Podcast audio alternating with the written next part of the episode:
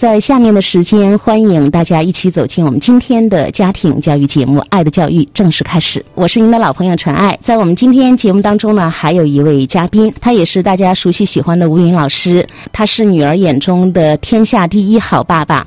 吴云老师，晚上好。晚上好。嗯，今天这一个小时，其实我们有一个主题：名校学霸迷上手机，妈妈爸爸这样做。今天啊，有一个特别的形式，我们请到了我们要讲的这个故事的另外一位主角彭妈妈。他会做一些分享。彭妈妈，晚上好。哎，陈爱老师，晚上好。吴云老师，晚上好。听众朋友们，大家晚上好。你说你的孩子是呃，现在是初三了，对吧？对的。名校学霸这两个概念，就代表着这个孩子就是别人家的那个孩子。那我们先来让妈妈讲述一下孩子早期的这个情况，好不好？因为这个孩子呢，其实从小到大，我基本上没有操太多的心。从小学开始，然后每天回来就是很自觉的做作业，然后老师反馈的也是上课非常认真听讲，嗯，非常喜欢回答问题，所以说一切都很好，每年都是三好学生。上初中也是平稳过渡哈，比较省心的。所以说我根本没有想到过会有严重的这个叛逆期发生在我们家这个孩子的身上，我真的就两种极端，现在一下就不省心了，是。接受不了的，也是非常痛苦的。好的，那在一开始哈，彭妈妈有讲到，孩子呃从小学到初中过渡非常的顺利，就是各方面德智体美劳，就是样样出色，这样一个嗯好孩子。妈妈说，在初二下学期开始，就出现了手机这样的一个东西，然后影响到了你们之间的这个关系，而且呢，孩子的学习成绩。也是出现了很大的波折，但是我觉得不可能说一个省心的孩子到了初二的时候突然就会迷恋上手机。难道说早期妈妈爸爸对手机的管理就特别好，是到了初二突然就不会管理了吗？其实是这样的，在小的时候像这样子的一个三好学生的话，他会比较容易听爸爸妈妈的话啊，因为他这是在夸奖当中，他相对来讲比较顺和一些。但是到初二的时候，他有些自主的东西开始觉醒。手机对他的诱惑也更大一些，所以这个时候，一个是自主成长，呃，需要表达自我；另外一个东西更大的诱惑，因为玩手机玩的比过去高兴了。我想这个时候不听话也是很正常的。其实吴英老师说了一个真相，就是小时候的孩子。他小，然后他力量不够大，他呢必须呃要听爸爸妈妈的话，我可能才能够我们说活得比较滋润一些哈，对，舒展一些。那但是到了青春期的时候，刚才吴云老师说自我成长。那个独立的要求出来了，我个儿也长高了，我也有力量了。这个时候反抗就会激烈，所以我特别想请妈妈跟大家分享一下，在早期小学阶段，你到底是怎么管理手机的？我们看为什么后面还是会失控？为什么它没有用？我觉得这一点我们必须把它给分享出来，好吗？在小学五六年级哈，一直到初一的时候呢，然后我们家我自认为相对来说还是比较开明的哈，每周星期。五晚上，星期六晚上，基本上有一个玩手机的时间，七点钟到最晚十点钟的时候。因为周末我们从小学开始，我们就有四个家庭，然后就是四个孩子，就星期五、星期六晚上我们就在一起一起玩，我们大人一起摆摆龙门阵呀，孩子哎也可以玩手机。还是就可以在外面疯玩。整个小学呢，它的还是比较轻松的，比较愉快的，一直都执行的很好。知道，哎，平时上学时间，哎，我就不玩，晚上大不了可以，嗯，看看电视呀。而且我们家孩子就是说做作业的时间非常快，他不会拖拉，嗯，回来一会儿作业就做完了，做完以后。哎，就可以做做其他的事情。我小小的好奇一下，妈妈说：“你看，我们家孩子因为学习成绩特别好，做作业也不拖拉，他可以很快的完成，他可以去做其他的事情。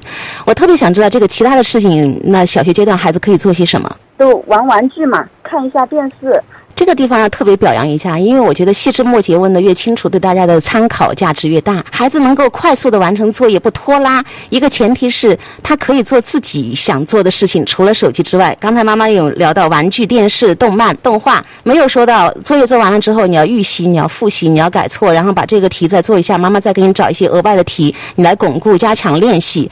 哎，这个是特别棒的地方，这是我的一个感受。那吴英老师，您说呢？就是说，孩子在小学阶段，他的生活还是丰富有趣的。除了学习以外，他的学习成绩好，除了他本身的一天赋以外，就是他是建立在一种有趣的生活基础之上的。而且他们家的本身的氛围很好。你看，刚才还有四个家庭的周末的聚会，对，这个也是很难得的地方。生活是蛮丰富的，你平常和周末都有不同的一些内容啊，这值得学习啊。下面我们就开始聊第二个阶段了。下学期开始，孩子就。变了，对手机的欲望越来越强，因为这个欲望呢，就产生了矛盾。对你们的管理，他不再满意了，他开始要提要求了。但是在这个提要求的过程当中，爸爸妈妈又过不了心里自己的那个坎儿啊！你都初二了，马上初三了，你要考高中了，你还这样子提要求玩手机，会影响学习的。这个过程，我们同样请彭妈妈来呈现一下。就是说，在小学的时候，我们确实是什么任务都没有给他添加，因为为什么我不给他添加呢？我那个子女。哈，他当时就是每天做完作业以后，他妈妈说你再写一篇钢笔字，再干什么什么什么哈，最后导致这个孩子非常拖拉。所以说，我也吸取了一定的教训吧。就是在上初中以后呢，可能就是一方面学习任务加重，周末也给他报了补习班，呃，相对来说，呃，不算特别多哈，是每天让他。因为玩了手机以后要上交手机嘛，其实他就非常非常的不愿意，肯定我们就要镇压，是吧？镇压，对对，嗯。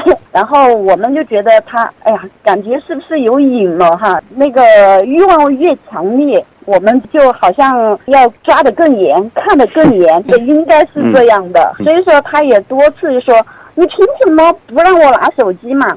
然后我们我们同学平时还把手机拿到学校去，我们同学都可以，我们同学晚上都没有交手机，怎么怎么样？所以说就这样矛盾就产生了。那这个矛盾产生了，你们采用的方法是镇压哈。其实这个镇压就是强行的没收，就说教、批评、指责，然后你再不听话，可能就打一下、骂一下，就是这些手段是吗？对，还真的是就打过几次。我，妈妈动手还是爸爸动手？爸爸也动过手，然后我也动过一次。动过一次呢，因为孩子那么高了，他不是说你打他，他不是说真的要打你，但是他的手一挥一挡，反而还没打到他，我的手都疼了，疼了。嗯，又又打不到他，所以说就很气愤。嗯，打不动了。嗯，哎，对。好，打不动了，也管不动了。呃，我看到就是妈妈在分享你这个故事的时候哈，彭妈妈，你说孩子其实在跟你们对峙的时候，他也会用怒吼，然后他的表情、他的神态，呃，看你们的眼神，你会就像仇人一样。在这个过程当中，因为这个手机的争执，你们采取的控制高压手段，孩子有一些表现特别特别的不好，能够给我们描述两件事情吗？我们。经常的吼他、骂、说他，他就非常不高兴。特别是有几次，就是说动武了以后，特别特别的憎恨我们。最可怕的就是通过这个以后呢，孩子不说话了，基本上完全不说话了，然后就自己进房间好，然后把饭吃完，自己又到房间去了，基本上不和我们交流。包括周末出去吃饭聚餐哈，他很多时候也没有了兴趣，然后也不想出去，也。不和大家说话，正常的礼仪就是说，哎，孩子嘛要有礼貌，要叫人嘛，不想叫。家里面最亲的人，爷爷奶奶、外公外婆，他也不想叫。所以说这个事情呢，我也感到非常的恐惧。我觉得这是很大的问题。哎，在学校里面正常呀，话那么多，说有笑的。嗯，但是呢，只要有我们在场的时候。他就就不说话了，完全拒绝交流，而且在外面的场合也不给爸爸妈妈面子了，不礼貌，不招呼人。嗯，所以我也觉得这孩子，我意识到这孩子肯定是心理上已经有问题了。那刚刚吴云老师，我听到你嘀咕了一句哈，你让我不爽，我就让你不爽，就是孩子这样的一个呃消极对抗，其实是特别正常的一件事情，是吗？是的，一方面来讲，他会来对抗我们，来伤我们。另一方面他不说话，他也在伤自己，往外攻也变成了内攻，嗯，呃，内攻，这是很可怕的。不过还好，他在学校的表现还可以，让他舒缓了很多。对，学校有同伴有伙伴在哈，我就是要做这个样子给你们看，对不对？然后还有一个事情呢，就是妈妈有这个描述说，爸爸对这个手机就会更急躁，会吼他，爸爸会拿手机去威胁孩子，所以战争不断。妈妈有句话说，怎么这个手机就好像像孩子的命一样，就感觉这个东西拿手机就跟拿了孩子命一样。战争之后呢，妈妈跟孩子有一次好几个小时的长谈，但是这个谈话好像没有效果。妈妈可以分享一下吗？是我我看着孩子，比如说有什么毛病哈，看着我心里面有点难受了，觉得这孩子十点半了还在玩手机。或者就是说，平时在做作业的时候，哎，怎么把手机拿出来了就没认真？有时候我看不下去的时候，我就会在他爸爸面前说：“我说你看嘛，在玩手机。”在他爸爸面前说，他爸爸就忍不住就要去吼他。然后大人嘛，听着孩子呃不听话还反驳，更严肃的惹了老子的权威啊！哎，对对对，就是就是就是这样，就是说孩子就非常的气愤。呃，在那一次谈话当中呢，我才感觉到他非常非常的恨他爸爸。其实从平常的生活上来说的话，哈，家庭里面的事儿，其实他爸爸参与的是非常多的。他当时那么恨他爸爸，我是完全没有想到的，在我完全不能理解。所以说，当时我也给他说了很多。我说，爸爸其实为我们这个家付出了很多。呃，一方面要工作，哎，一方面在家里，然后把我们。母子照顾的那么好，真的，我在家里面是什么都 都不怎么做的人，所以说基本上都是他爸爸在照顾我们，我们应该感恩啊！我都觉得你爸爸那么好，为什么在你的心里？爸爸就是那么可恨的，还是要说你不对。嗯，吴英老师你好，你好你好。您看刚才就是我为什么也特别想把这一段拿来做一个呈现。妈妈说，因为她跟孩子谈了好几个小时，因为爸爸跟孩子之间起了冲突。妈妈回家之后，孩子哭着说：“妈妈，我们必须得非要啊，必要好好谈一下。”那么刚才吴英老师同样哈，你有一句话，你说大道理开始了，这也是很多家长朋友们爱犯的一个错。妈妈到底？为什么叫讲大道理没有效？其实他这个沟通除了讲大道理以外，还有一个重要的原因，呃，没有效的原因是，就是妈妈整个的沟通的思路是：我要说服你，我要说服你，我有 N 个理由去说服你。我听不到你的声音，我只想要你听我的声音。你不对，你不能恨你爸爸。你看，我有那么多证据证明你不对。对，在青春期的时候，家长和孩子沟通里面，如果多一个合作的心态，那就不一样了。那合作心态，呃，说的更具体点是什么呢？就是沟通的目的不是为了我要说服你，沟通的目的是为了呈现不同。究竟你在想什么？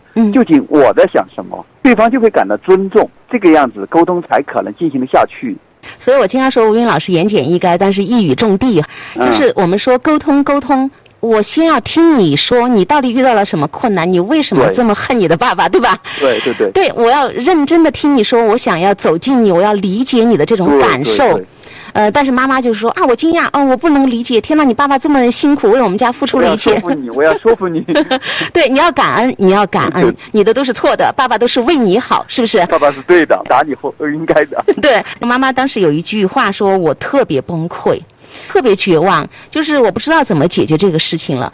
好，我们刚刚说到几个小时的苦口婆心哈，没有收到你想要的效果，没有说服孩子是吗？基本上完全没有效果。过了以后呢，也是持续之前的状态，不说话，没什么语言跟您交流。那那一段时间呢，就手机呃，在他的那个强烈。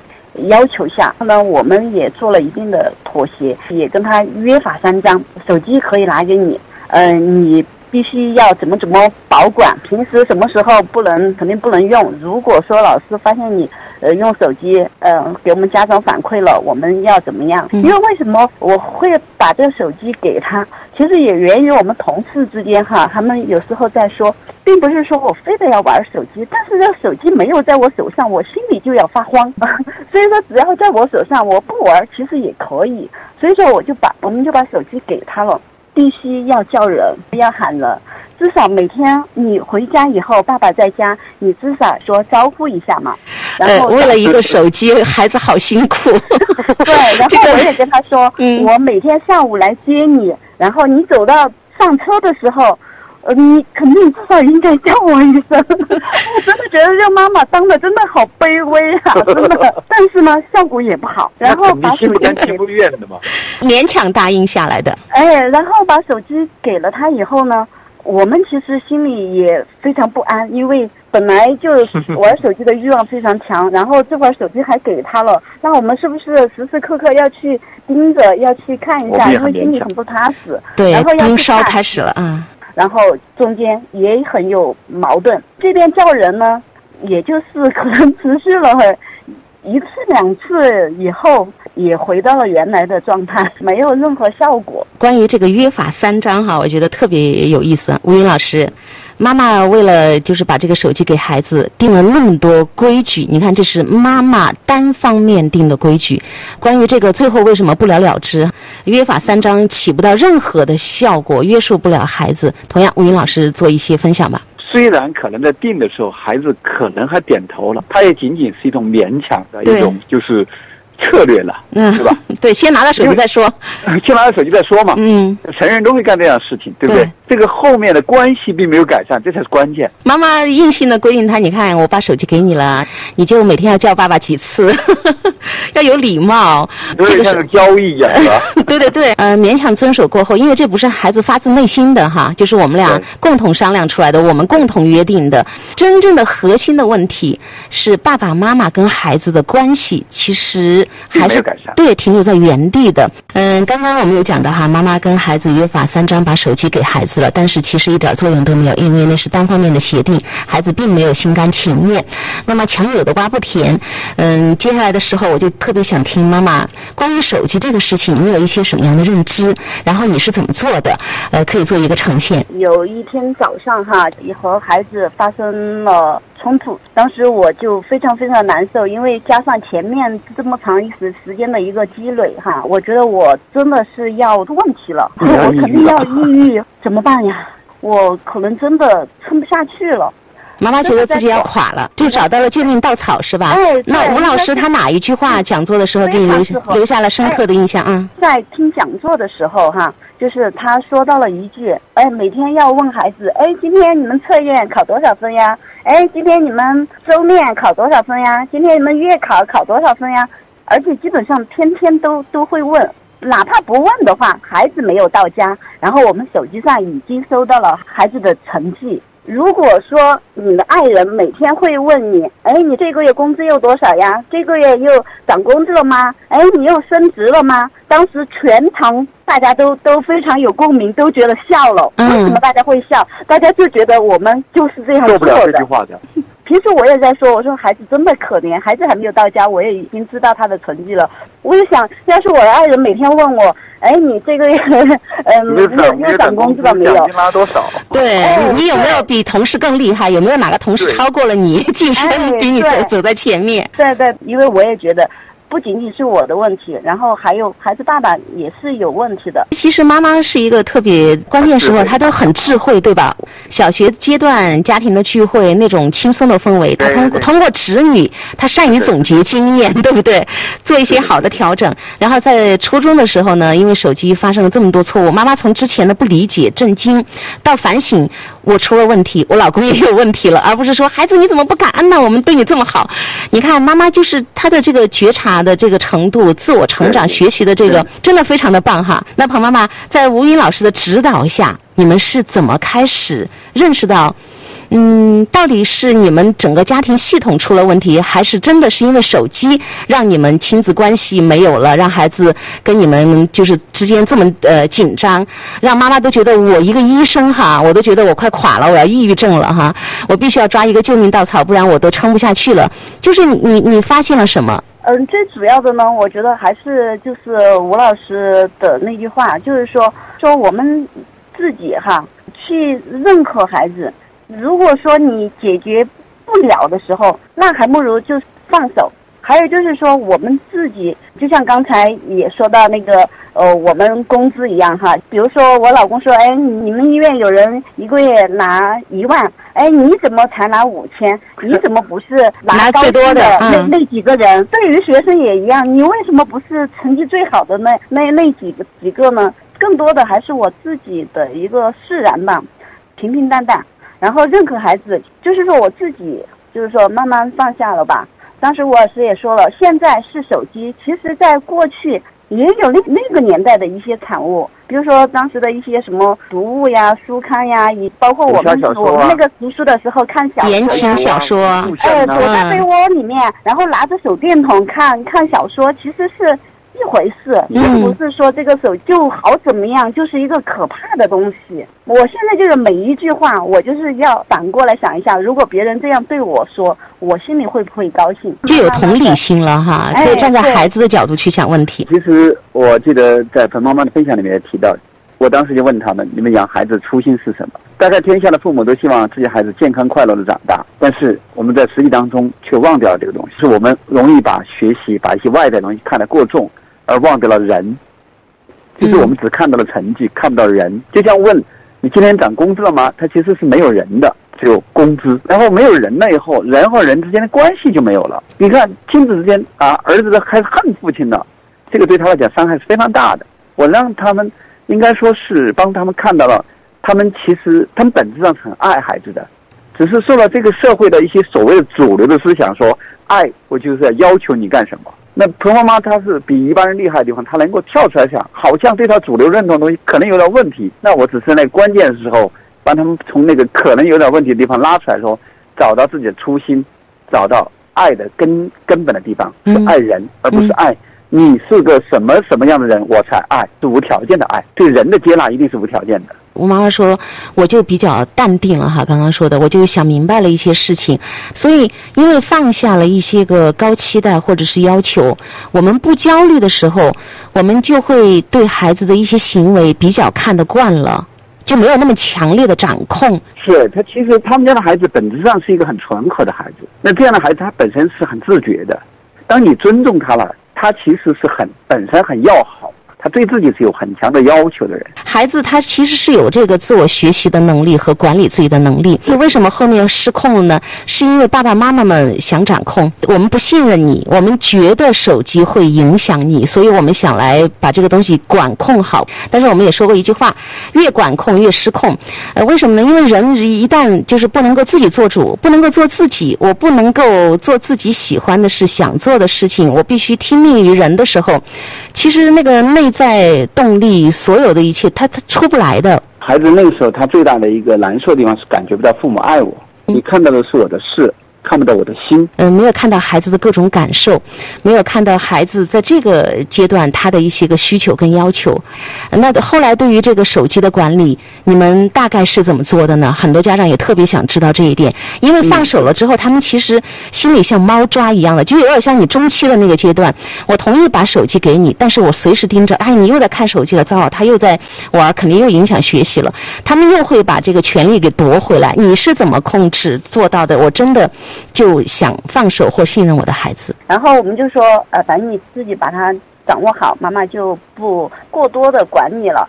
我真的内心也就是说，一个男孩子哈，我就是觉得我要把你监控好，因为早上哎，在上学的上学前几分钟，我把你送到学校门口，你直接进去了，然后放学的时候，你直接出校门口，我就看到你好，你就上车了。后来呢，是通过吴云老师的。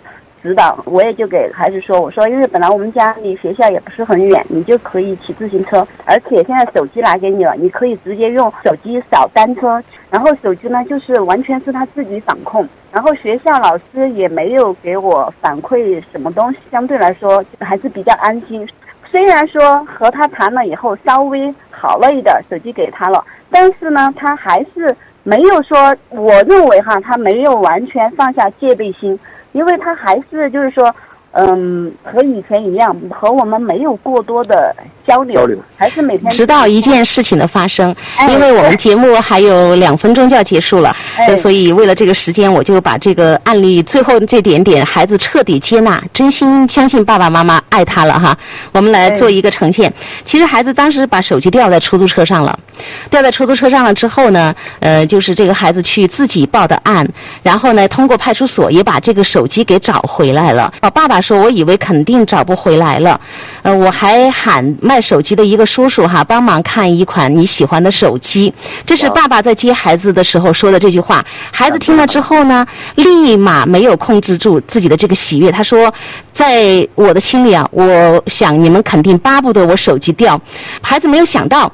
爸爸会因为手机掉了，还会再给他买一个手机。其实这个行为就意味着什么？我们真的相信你，信任你。真的相信，这太太太棒了。妈妈说，就是从这个契机开始，孩子从心底里觉得啊，爸爸妈妈真的是说到做到，不是说一套做一套的那种人，从心底里面接受了我们。嗯。所以这个细节太棒了。还有一点哈，吴英老师，我特别想跟你讨论。你看，妈妈说，其实整个这个事情，孩子是挺害怕的，就是去派出所报案，然后跟警察去说这个过程，然后去联系，然后又怎么找回手机。但是孩子为了这个手机，我们会发现他会克服一切困难，他都要去完成，努力完成。你当孩子想去做一个事情的时候，任何困难他都会想办法去那个克服的。这个掉手机本身这件事情，简直就是一个。上帝送的礼物一样 啊，送到他们的面前了是吗？啊，这很多很多好处。聊到现在，我们通过彭妈妈的分享，我们会最后得出一个什么样的结论？就是是不是一切亲子关系的破坏、家庭的战争，包括孩子学习不好、家里鸡飞狗跳的，都是手机造成的？手机是背锅侠。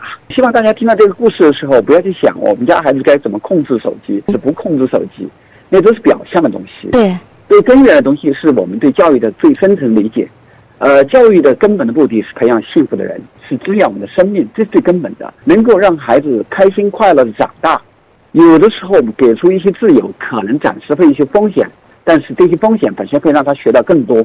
我们家长减少控制，也是减少我们的傲慢心。不可能，也不可以去决定孩子的人生，只有他才能够掌握好。那么今天如果很听话，明天可能很有麻烦。你越早放手，可能孩子成长的越好。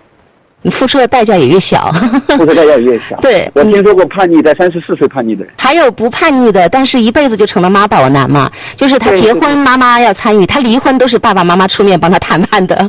这个孩子就是永远他长不大的，嗯。是的，是的。那今天非常开心哈，请到了吴云老师，也请到了彭妈妈，我们一起来分享了你的这个家庭故事。在这个故事当中，我相信今天也会滋养到很多家庭，也会帮助到很多家庭。吴云老师也是在你的那个群里哈，一个妈妈说，她用爱让她的孩子重新啊找到了学习的动力，而且亲子关系也特别好。我记得那个妈妈最后一句话说：“爱如此神奇。”就作为我们今天这个节目的结尾吧，希望我们家长朋友们。爱我们的孩子，看见他的感受，去跟这个人情感做连接。好，对对对。呃，谢谢吴云老师，再一次谢谢彭妈妈。今天节目就这样，再见。